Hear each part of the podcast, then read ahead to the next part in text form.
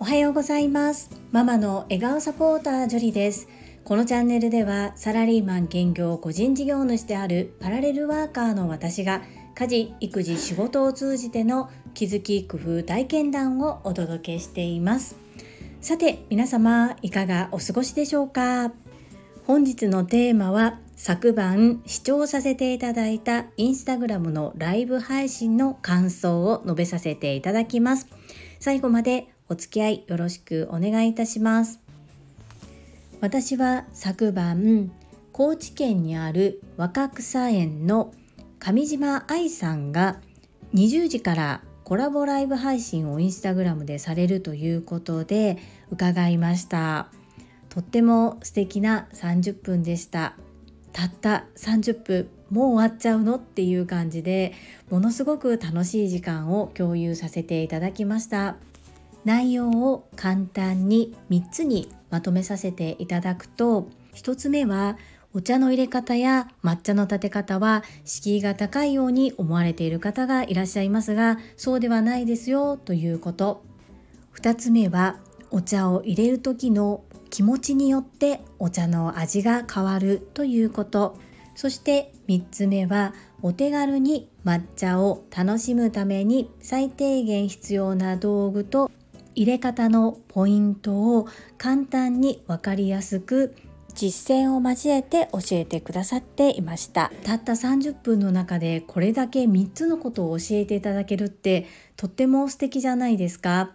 そして上島愛さんは私が今学ばせていただいている株式会社新規開拓代表取締役社長でもありボイシーチャンネル世界はあなたの仕事でできている。でおなじみの朝倉千恵子先生が主催されている女性専用の営業塾トップセールスレディ育成塾の卒業生でもあります。今回インスタライブ挑戦ということで何か応援したいなという気持ちで拝聴させていただいたのですが応援どころか逆にたくさんの学びをいただいてとっても素敵なインスタライブでした。お話も堂々とされていて話の速度声のトーンとっても聞き取りやすくて分かりやすいお話のされ方をしておられました。一言で印象感想を申し上げるとめちゃくちゃかっこいい。この一言につきます。昨日の私のこのスタンド FM の配信内で告知しておけばよかったなというふうにそこを後悔しておりますが昨晩のお話でいくとまた第2弾第3弾ということでライブ配信行っていただけるようですのでとっても楽しみにしております。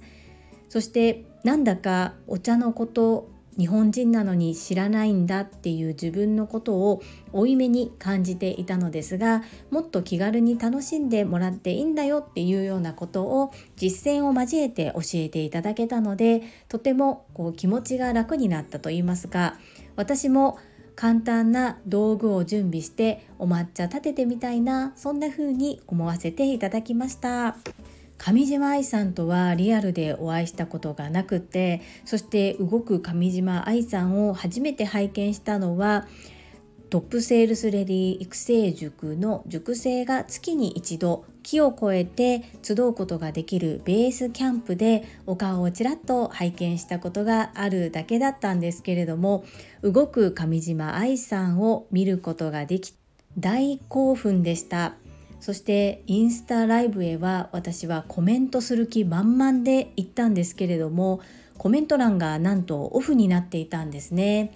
にもかかわらず主催者の方がよかったらコメントくださいっておっしゃっていたのでコメントはできなかったんですがレターを送ることはできましたので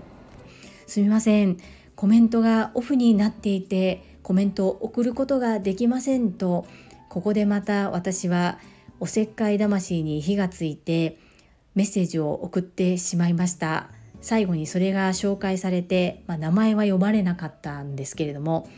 少し恥ずかしかったです。そして私が始まる30分ぐらい前に Facebook で上島愛さんが過去に投稿されていた投稿をシェアさせていただいたところそれに気づいた面白セレブチャンネルの藤井文子さんと前もってご準備してくださっていたのかどうかわからないんですが越後屋さんも覗きに来てくださっていました。なんだかこうトラファミリーの方のお名前があるとほっとしますね。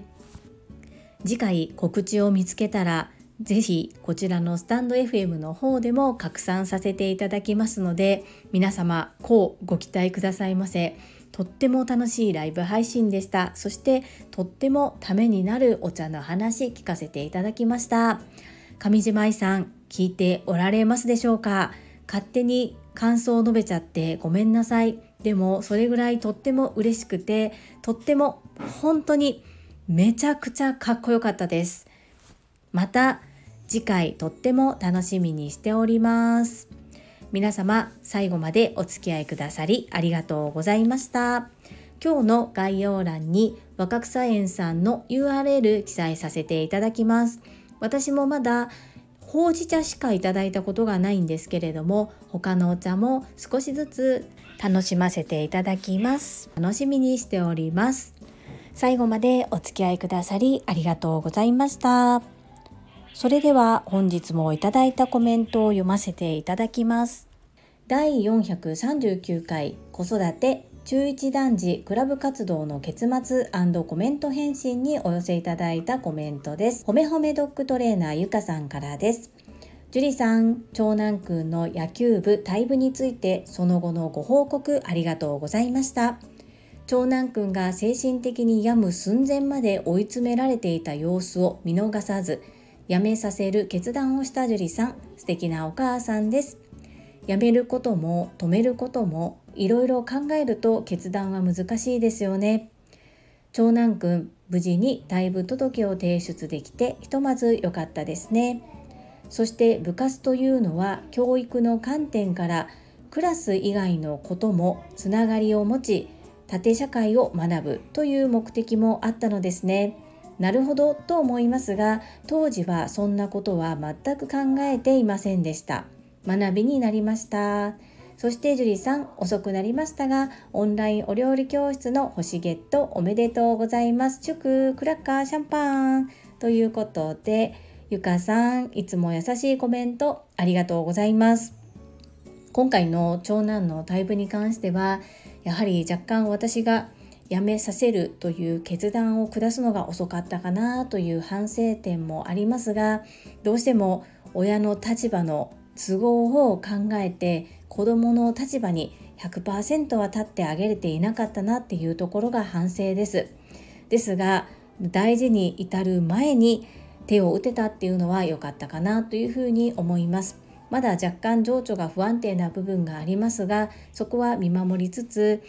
元気になってくれるように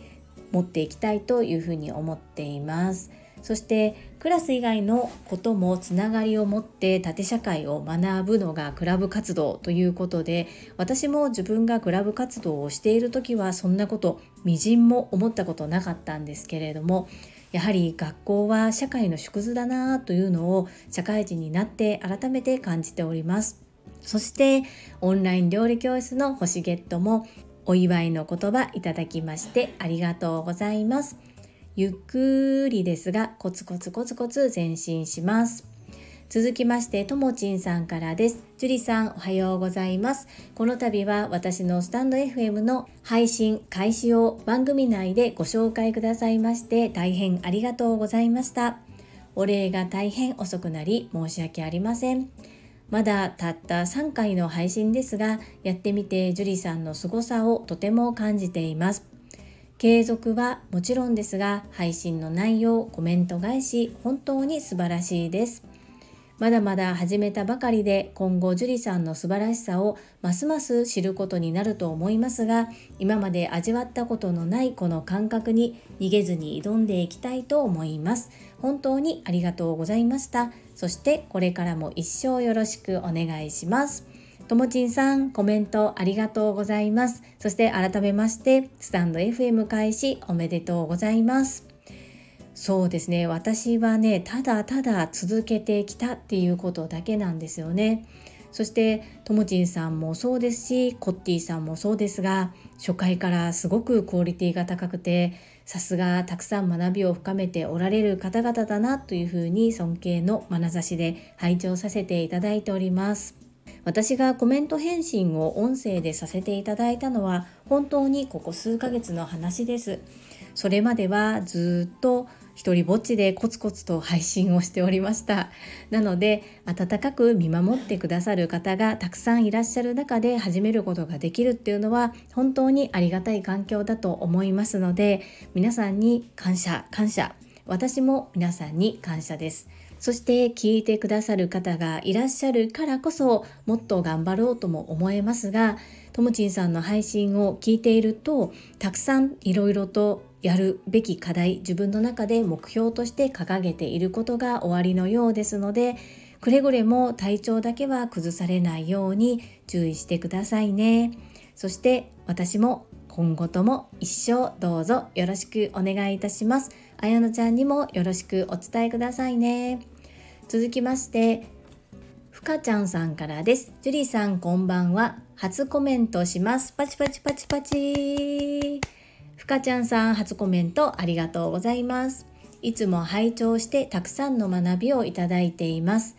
物事に真摯に向き合う樹里さんが好きですし尊敬しています。今は子供さんを第一に考えていることが何と言っても素敵です。今起きていることもきっと成人した時にあの時があってよかったと思えますよね。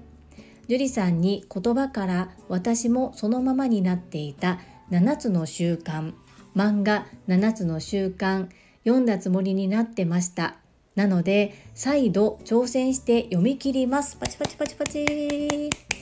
これからもよろしくお願いします。ふかちゃんさんコメントありがとうございます。そしてコメントは初めてかもしれないんですけれどもいつもライブ配信にお越しくださり本当にありがとうございます。このユフコレタカさんの影響ってすごいですね。7つの習慣いろんなところでもう一度読みます。私も読んでみますっていうようなお声を聞いていてそしてやはり7つの習慣読んでへんなんて社会人として終わってんでっていうこの一言がなかなか効いてるのかなというふうに思っております。ふかちゃんさん、私もまだ着手できていないんですが、一緒に読み切りましょうね。そして初コメントとっても嬉しいです。今後ともどうぞよろしくお願いいたします。続きまして、たまみさんからです。樹里さん、こんばんは。りんちゃん、髪の毛触るのが好きなんですね。ハート。それならやっぱり髪の毛長かったら良いのになって思っているのかもしれませんね。本当に可愛くてほっこりします。流星くん頑張りましたね。樹里さんのお話からたくさんの学びをいただきました。そして自分の子育てを振り返り反省もしました。本当に小さい頃から仕事を理由に娘との時間を削りまくってきましたし家にいる時もバタバタするかぼんやりしているかできちんと向かい合う時間も作らなかったなぁと今更ながら気づかせていただきました。気づいた時から再スタート。こうして樹里さんや皆さんのお子さんと向き合う姿勢や子育ての考え方をたくさん聞けるので私も見習い学び母として成長していきます。樹里さん皆さんいつも本当にありがとうございます。たまみさんコメントありがとうございます。私の子供との向き合い方が正しいというわけではないですしお話を伺っていると本当にたまみさんは一生懸命一生懸命お仕事を頑張ってこられたんだなっていうことがものすごくよくわかります。そしてお嬢様もそんな頑張るたまみさんをきっと見守ってくれていたのではないでしょうか。私としては今 K-POP に一緒にハマってお嬢様とキャッキャキャッカこうはしゃいでおられるたまみさんが可愛いなと思いながら羨ましいなとも思います。おそらく男の子の方が小さい頃はとても手がかかるし大変なんだろうと周りの女の子を育てているお母さんの様子を見ていても全然うちと違うなという感じなんですけれどもきっともう少しすれば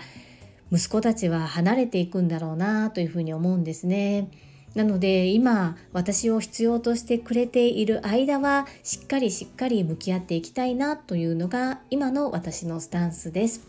たまみさん自分のことを責めることは絶対にしないでくださいね。そしてもう終わった過去は変えられませんし私お嬢様はきっとたまみさんのことをずっと見守ってくださっていたと思います。この次のコメントで青の洞窟行きたいなというふうに記載くださっているんですが私はたまみさんとお嬢様の最初の海外旅行は韓国かなというふうに勝手に思っております。いつもコメントありがとうございます。続きまして第440回雑談イタリア旅行記青の洞窟コメント返信にお寄せいただいたコメントです。英語学習者と世界をつなぐキューピット英会話講師高橋明さんからです。樹里さんおはようございます。青の洞窟といえばカプリ島新婚旅行で行きました。そしてもう時効だと思うので反省も含めてぶっちゃけると添乗員さん付きの旅行で青の洞窟に行くためにカプリ島へ行くツアーに参加していたのですが私たちは青の洞窟よりもカプリ島にある第2代古代ローマ皇帝リベリウスの別荘に行きたくて船に酔ったとお伝えして別行動をして別荘に行きました。別荘を堪能し合流地点に戻ると青の洞窟組の方が早く戻っていて焦ったのを思い出します。福田秀夫さんにこの迷惑行為をお許しいただけるかドキドキですが告白します。猛省しておりますがやらない後悔よりもやった経験で別荘に行ってよかったと今も思っています。カプリ島また行きたいです。次は青の洞窟にも行ってみたいな。チャオ。ということで高橋明さんカミングアウトしちゃいましたね。でもお気持ちめちゃくちゃわかります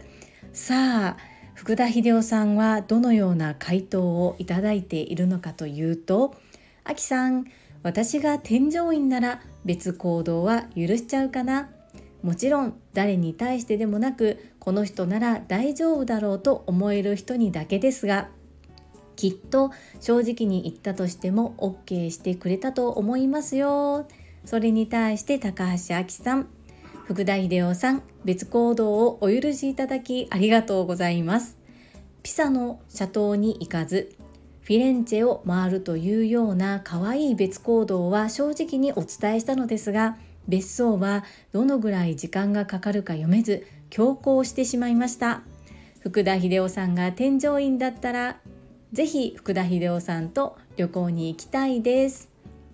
そこにイズミンが来ておりますね。大丈夫ですよ。私なんて本日の配信でナポリ島言うてもてますから笑い。高橋明さん。泉さんナポリ島配信まだ拝聴できていないのでワクワクしながら聞きに行きます。皆さんの楽しい会話私がとっても楽しいです。コメントありがとうございます。泉ナポリ島大丈夫。みんなそれで理解できています。ほんと福田秀夫さんが添乗員だったらどこに行っても絶対楽しいですよね。ただ心配なのがこう一緒に旅行というよりもどうしても添乗員役に回ってしまわれそうなので本当に添乗員としてお支払いさせていただいてお仕事をお願いする感じで行ってみたいなっていう風に感じました皆様素敵なコメントありがとうございます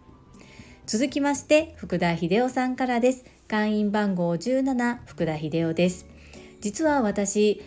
青の洞窟は行ったことがありません。いつも写真を見てはいつか行ってみたいなと思っていた場所です。ところで日本にも岩手県に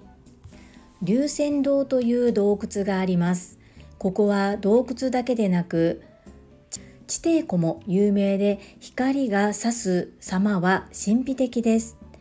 日本版青の洞窟と言えるか言えないかはその人次第ですがおすすめの場所です。以上です。アンニョン。福田秀夫さんコメントありがとうございます。この岩手県の龍泉洞がすごく気になって調べたんですけれどもすっごい綺麗です。本当にこれは日本版の青の洞窟と言えるのではないでしょうか。日本にも素敵なところがたくさんあるんですね。福田秀夫さん素敵な場所を教えてくださりありがとうございます。私もとっても行ってみたくなりました。日本で訪れたいところのうちの一つとしてカウントさせていただきます。共有いただき感謝です。アンニョン。続きましてたまみさんからです。ジュリさんこんにちは。青の洞窟行ってみたいです。ハート。福田秀夫さんがご紹介くださっている日本版青の洞窟も気になります。海外旅行はしたことがない私ですが娘と一緒にどこか行ってみたいなと皆さんのお話を聞くたびに思います。将来の楽しみが増えるのでまたぜひ旅行記ご紹介ください。たまみさんいつも聞いてくださりありがたいコメントありがとうございます。私的にはおそらくたまみさんお嬢様とお二人での旅行はまず韓国かなというふうに思います。お嬢様がある程度韓国がわかるというのと時差がないっていうところがまあ行きやすいかなというふうに思います。そして割と短い日程2泊3日とかでも行って帰ってこれるので最初はお嬢様が K-POP 好きということもあって韓国かなというふうに思います。たまみさん、コメントありがとうございます。続きまして、マインド TU さんからです。樹里さん、会員ナンバー13番、もう分かっていただいていると思いますが、絶好調なマインド TU です。イタリアの旅、青の洞窟、いいですね。福田秀夫先生がおっしゃっている岩手の龍泉洞にコロナ前に行ったことを思い出しました。私の両親が岩手にいて連れて行ってくれました。光が差す様が神秘的で感動しました。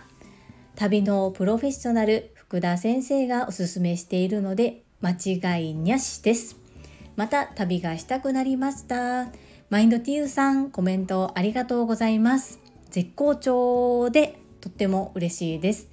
あの後熱中症の後は後遺症などございませんか？うちの長男流星は熱中症にかかった後が少し回復に時間がかかりました。食事がなかなか取れなかったりとか元気が出なかったりとかがあったので心配しておりましたがおそらく毎回絶好調なマインド TU ですっておっしゃっているので大丈夫かなというふうに思っています。そして龍泉洞行かれたんですね。これはまたまた行った時の旅行記をたまに箸休めネタで話してほしいなーなんて思ってしまいました。はい旅したいですよね。福田秀夫さんがおっしゃるおすすめポイントだから間違いにゃいにゃい。私もそう思います。マインドティーさんコメントありがとうございます。続きまして泉さんからです。樹里さんこんばんは。青の洞窟素敵な色ですね。パスタソースの箱でしか見たことがありません。ハート。美女がお二人ファビュラスです。オーロラレベルにレアなタイミングで入道できるなんてさすがです。福田秀夫さんが添乗員だったら旅の楽しさが100倍増しだと思います。ぜひツアー組んでいただきたいです。泉さんコメントありがとうございます。泉さんのコメントって本当にいつも笑いをこらえて読むのが必死です。本当に福田秀夫さんが添乗員だったら旅の楽しさ100倍増し。それは本当に間違いないと思います。そして合間合間で昭和の歌謡曲についてたくさん語っていただきたいなぁなんて思ったりもします。泉さんコメントありがとうございます。続きましてゆふこれたかさんからです。樹里さんへチャプターの写真が素敵です。後藤久美子かと思ったら樹里さんなんですね。感謝して。ゆうこれたかさんコメントありがとうございます。ほんまにお世辞いらんって。っていうか後藤久美子さんと似てるとしたらただ肌が小麦色に焼けてるだけやんっていう感じですね。ゆうこれたかさんいつも楽しいコメントありがとうございます。続きまして石垣島のまみさんからです。ジュイさんこんばんは石まみです。青の洞窟羨ましいです。世界的に有名ですもんね。自然の力水の関係でみんながみんなたどり着けない中無事にお友達と中に入れてよかったですね。写真だけでも青さが伝わってきます。樹里さん若い。ちなみに石垣島でも青の洞窟があります。通算8年ぐらい石垣にいますが未だかつて一度も行ったことがありません。マリンスポーツというより室内でお酒。ただ沖縄本島の青の洞窟は行ったことがあります。イタリア本場がどれだけ青いのか分かりませんが沖縄本島もめちゃくちゃ綺麗でしたよ。幻想的って言葉をこんな時に使うんだなって思いました。石垣島のまみさんコメントありがとうございます。実は私石垣島に行ったことがあります。これマミさんに言ってなかったかもしれないですね。ダイビングをしに行ったんですね。そして私が驚いたのが港の海の水がエメラルドグリーンだったということです。私の住んでいる関西この近辺での海はそんな色してないので本当にすごいなっていうふうに思いました。私は和歌山でスキューバーダイビングのライセンスを取得したんですがその時の海水の透明度は5メートルです。5メートル先までなんとか見えるっていうそういう透明度ですね。ところが石垣島の透明度は30メートルでした。本当に綺麗な海でした。私が行ったのは11月だったかな。ダイビングポイントに向かう船の上でマンタにも出会うことができてとっても素敵な旅だったことを思い出しました。そしてこのお話を伺うと石垣島にもそして沖縄本島にもいろんなところに青の洞窟ってあるんですね。なんかこう有名どころの青の洞窟がイタリアなので日本にあるということを知りませんでした。皆様からとても貴重な情報をたくさんいただけたこととっても嬉しいです。石間美さん若いですよね私。16年前の私でございます。いつも温かいコメントありがとうございます。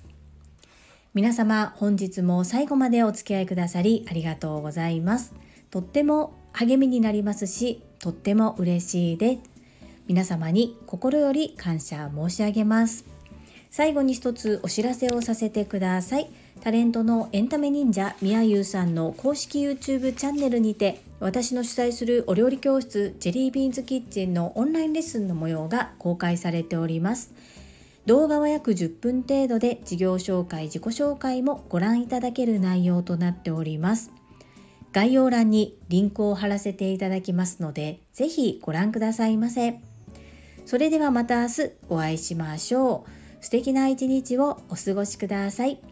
ママの笑顔サポータージュリでした。